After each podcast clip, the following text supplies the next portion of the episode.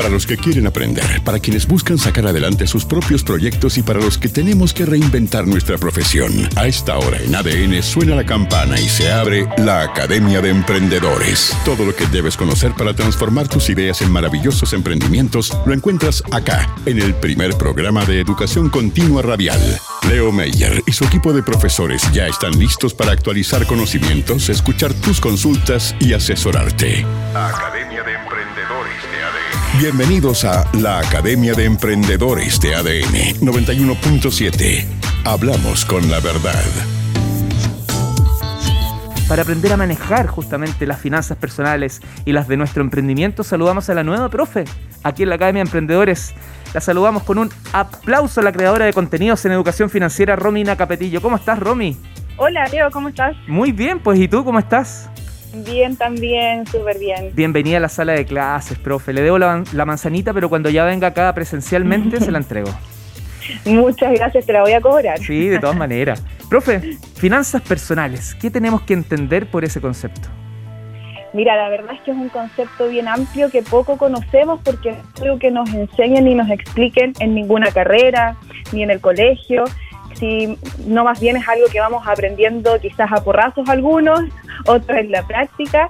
Eh, las finanzas personales básicamente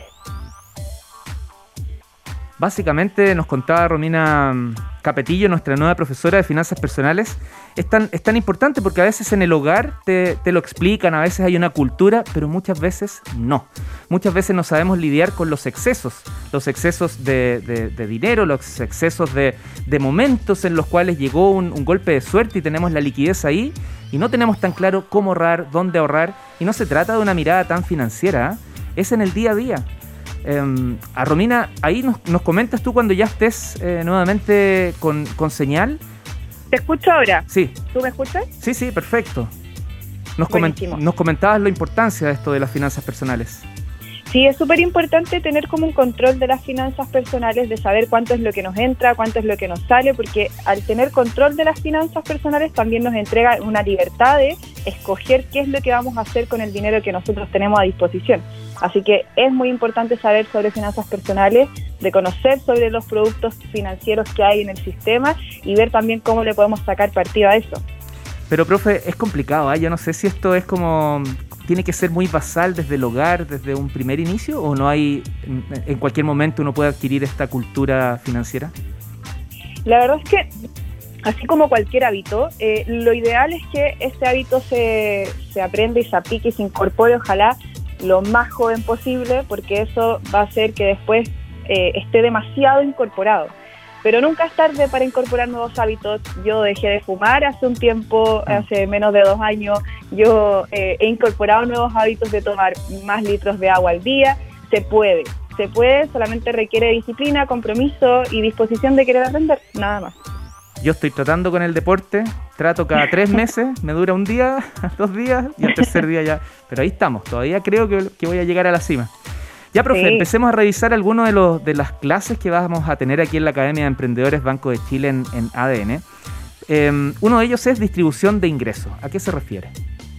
Bueno, porque em, lo principal, lo principal para uno poder llevar unas finanzas eh, sanas dentro de nuestro, de nuestro orden es aprender justamente a estratégicamente cómo es la forma más óptima o la que a mí más me acomode como, como persona, distribuir mis ingresos, cosa de mantenerlo y respetarlo en el tiempo para que justamente en momentos difíciles yo tenga el control de qué hacer. Voy a saber qué hacer si es que yo sé distribuir mis ingresos y sé decir, ok, tal peso va para allá, otro tal peso va para acá, a tener el control de decisión. Entonces, eh, esa es la distribución de ingresos, es saber y decidir tú Em, qué hacer con, el dinero que entra a tu bolsillo.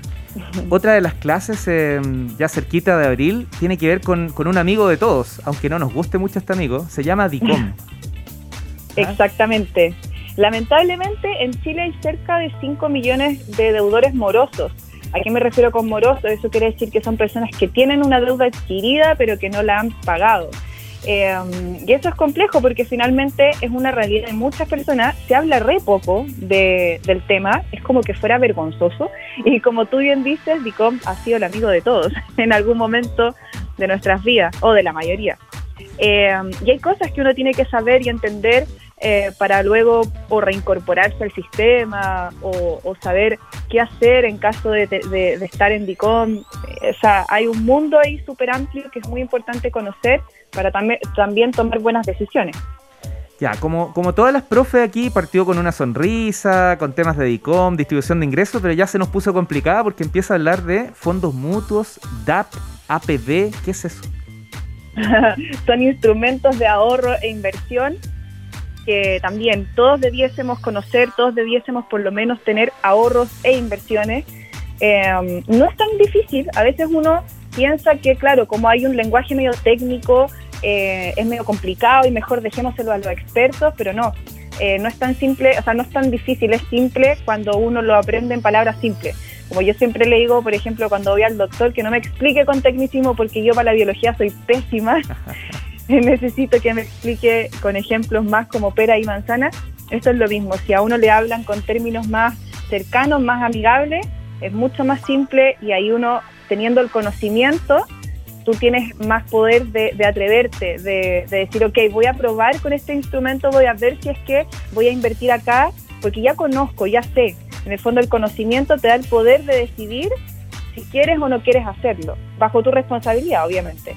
Cuando uno eh, cuando hay personas que invierten en, instrumentos y no les va bien y no entendieron bien cómo funcionaba, lo, primero que van a sentir es que los estafaron, ¿cierto? Entonces, es. muy importante conocer cada instrumento de ahorro, inversión, saber para qué sirve cada uno, porque no hay uno mejor ni peor, ni peor. Eh, cada uno tiene sus objetivos, tiene sus beneficios y eso es lo que vamos a aprender acá, a reconocer cuál es el beneficio de cada uno, para qué sirve cada uno y ahí después cada persona tomará la decisión de qué hacer con, con, ese, con su dinero, si es que lo quiere ahorrar, lo quiere invertir, etcétera. Estamos revisando los contenidos del curso Finanzas Personales para Emprendedores junto a la profesora Romina Capetillo aquí en la Academia de Emprendedores. Eh, profesora, a ver, una cosa es, es hablar de lo que un emprendedor, la persona puede hacer o no hacer, y otra es lo que tiene que hacer la organización, la empresa. ¿Le vamos a hablar a ambos? ¿Vamos a tener un, cuidado más de ir al, emprendedor, a la persona? ¿Cómo es ese mix? Está más enfocado a la persona, eh, teniendo una base sólida de la persona y ahí tienes una, apertura también a, aprender sobre eh, las posibilidades que las empresas tienen. Pero este, esta malla, el contenido que vamos a revisar va a estar enfocado más a personas. Maravilloso. Inversión inmobiliaria, otro de los temas que me aparece aquí en la malla. Exactamente, un tema que está súper en boga, que cada, cada día hay más personas, sobre todo los jóvenes, que recién están partiendo su vida laboral, que quieren invertir porque eh, ven que la jubilación con lo que con lo que se ahorra solamente con las cotizaciones no va a alcanzar quizás. Entonces quieren asegurar su futuro de una forma mucho más estratégica y para eso está la inversión inmobiliaria o para otro tipo de negocios también. Es súper interesante tampoco es tan complejo. A veces no necesitas tener tanto dinero para poder invertir.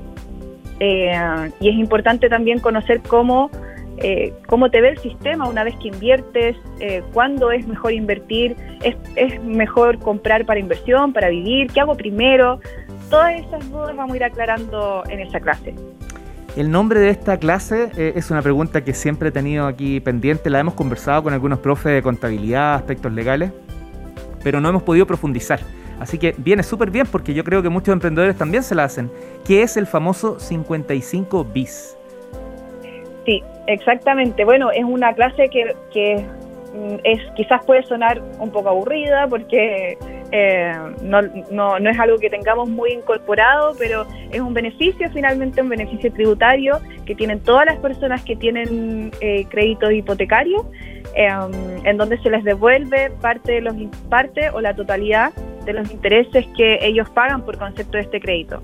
Entonces, es súper importante saber también, conocer de qué se trata este beneficio, a ver si es que me corresponde completo, eh, proporcional o si de plano no me corresponde beneficio, porque eso también te va a permitir tomar mejores decisiones al momento de ya sea seguir adquiriendo crédito hipotecario o, saber exactamente cómo está tu tema tributario. Así que es muy, muy interesante eh, esa clase. Te escuchaba, profesora, y pensaba, claro, hay mucha información disponible, pero como que nos falta la comprensión. Por un lado, la cultura, el, bajar el rechazo a, hablar, a entender de finanzas, pero luego está un tema, una brecha importante de, educación. ¿Lo sientes así, que está la disponibilidad, pero por otro lado, me ahoga tanta, tanto contenido? Yo creo que efectivamente la disposición está, la gente quiere aprender, la gente quiere eh, saber qué hacer con su dinero, eh, quiere tomar buenas decisiones. El problema es que, claro, no hay, a nadie nos enseña, ni en el colegio ni en la universidad, eh, te enseñan una carrera, te enseñan muchas cosas, pero no te enseñan qué hacer con ese dinero que vas a recibir por la carrera que estás estudiando. Entonces hay un, desconocimiento y como bien dices también está el tecnicismo de por medio que aleja un poco a la gente de querer aprender, pero las ganas están.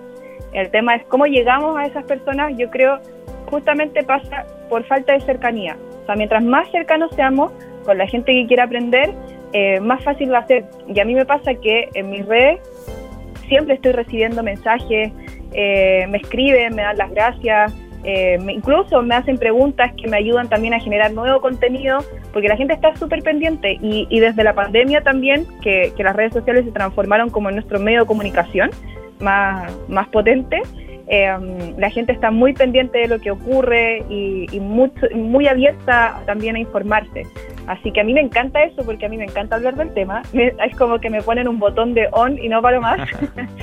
Pero es buenísimo porque veo que la gente quiere, quiere saber y, claro, si bien la información está en Internet, a veces, no sé si a ti te ha pasado, por ejemplo, alguna vez leer una promesa de compra-venta o un contrato de arriendo, un contrato laboral, uno de repente lee tanto término que como que se aburre, se cansa y no quiere seguir leyendo. Lectura veloz.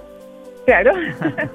Hay personas que le pasa lo mismo con este tema, ve tanto número, tanta cosa y dice, ya, mejorcito, pilo, ¿cachai? Como lo veré otro día. Y ahí pasa el tiempo. Entonces, yo creo que el desafío está en eso, en poder traspasar la información que para mí es información valiosa que todos debiésemos tener eh, de una forma más amigable. Profe, si te gustan las preguntas, llegaste al lugar correcto porque aquí los alumnos de esta Academia de Emprendedores son muy, somos muy preguntones. Nos encanta porque desde la ignorancia es la única forma de aprender.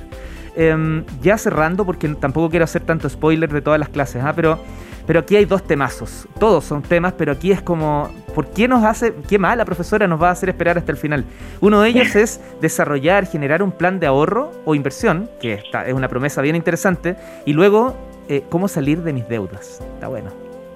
Sí, exactamente. Dos cosas súper importantes que las dejo para el final, porque una vez que tengamos más eh, sólido como la base de entender eh, cómo debiesen funcionar las finanzas personales, los instrumentos de ahorro e inversión. Luego de tener ese conocimiento pasamos a, estas dos áreas. Por un lado, crear un plan de ahorro e inversión y cómo salir de las deudas, eh, um, que es como también vamos a hablar un poco que tampoco es tan terrible de ver plata, si el tema es, es cómo llevar ese orden y, y, escoger también en qué me voy a endeudar. ¿Cachai? Profesora Romina Capetillo, muchas gracias Aprender siempre es un esfuerzo que vale la pena y estamos acá para apoyarte. En ADN, esto fue la Academia de Emprendedores Banco de Chile. Una hora para actualizar conocimientos y conectar con el ecosistema emprendedor que construye el futuro del país. ADN 91.7. Hablamos con la verdad.